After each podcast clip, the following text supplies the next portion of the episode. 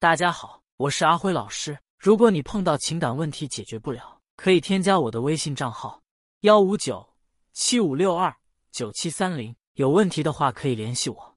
上周三的时候，学员安迪和男朋友分手了。男人提分手的理由很简单，只有一句话：我们不合适。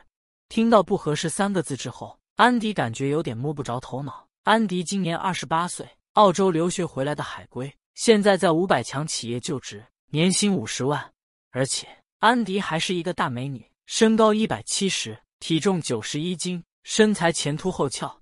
这么优秀的一个女人，她实在是想不明白，男人会觉得她哪里不合适。后来在安迪的一再追问之下，男人终于说了实话：他之所以会跟安迪提分手，主要是因为他觉得安迪一点都不懂他。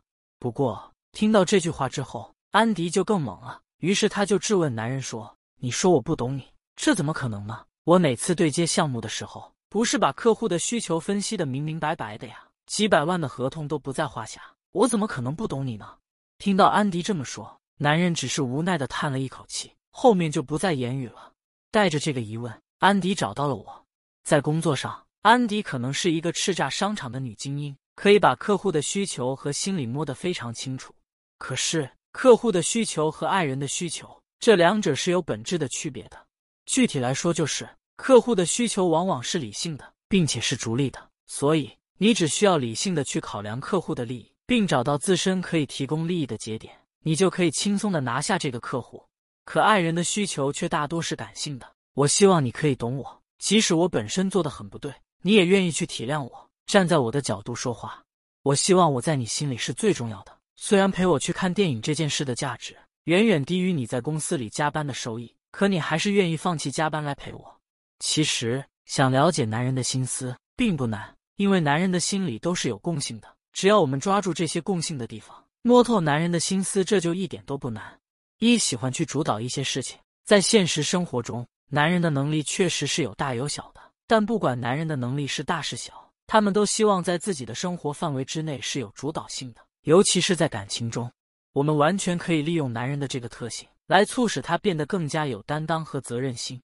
比如工作中的一些事情，我们明明可以处理的井井有条，可我们却可以故意装作无力应对的样子，然后让男人来帮我们出出主意。男人出完主意之后，不管他说的对还是不对，我们都要对他说：“你真的很厉害，我感觉很受启发。”这样一来，男人的心里势必会受到鼓舞。与此同时，他喜欢主导一些事情的需求也得到满足了。更重要的是。受到我们的夸赞之后，男人肯定会变得更喜欢去关心我们的工作。二，男人都要面子。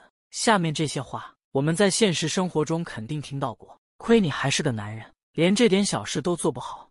你看看你，天天应酬来应酬去的，可每个月的工资还这么一点。你看人家谁谁谁，年轻有为，比你优秀多了。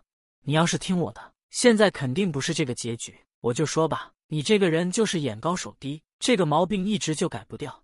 听到这样的话之后，男人的心里只会觉得我们不可理喻。这并不是因为我们说的话不对，而是因为我们伤害了他的面子，让他觉得我们真的不懂他。